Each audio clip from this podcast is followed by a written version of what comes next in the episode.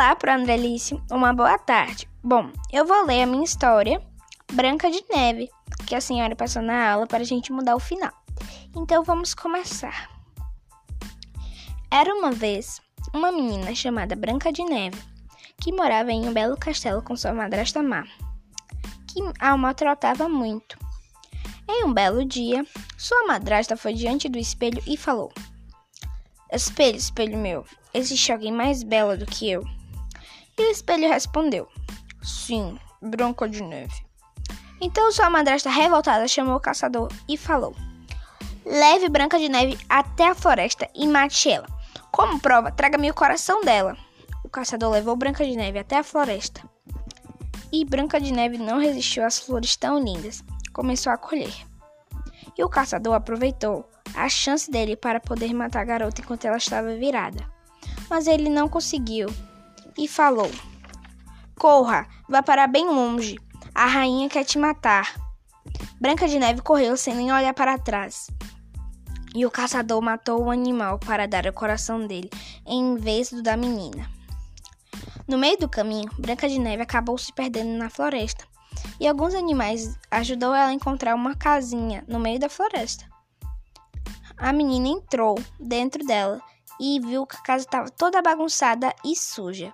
Resolveu limpar e arrumar. Mas a menina ficou cansada depois disso tudo e decidiu tirar um cochilo. Enquanto isso, os anões voltavam para casa cantando. Quando eles chegaram lá, viram a casa toda arrumada e limpa.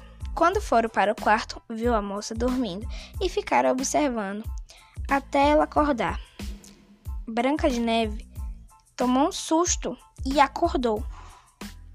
Ela perguntou: Quem são vocês? E eles responderam: Dengoso, Atim, Tim, Feliz. Eu sou o mestre. Eu sou o Soneca. Ai, que sono. Eu sou o Zangado. E você, pequeno, qual é seu nome? O nome dele é Dunga. Ele não fala, disse mestre. Ah, entendi. Depois que todos se apresentaram, ela fez o jantar e todos comeram. Depois eles começaram a dançar. No dia seguinte, os anões saíram bem cedo e Branca de Neve deu um beijinho na cabeça de cada um deles. Depois disso, ela ficou sozinha em casa e ela fez uma torta de maçã.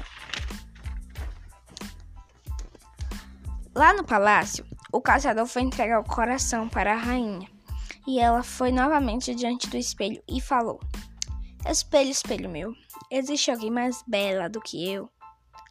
E ele respondeu: Em um lugar muito distante daqui, há uma menina chamada Branca de Neve.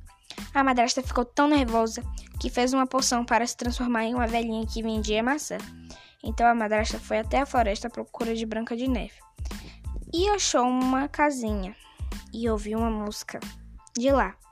Ela foi até lá e viu Branca de Neve, a rainha malvada, se passando por uma velhinha qualquer.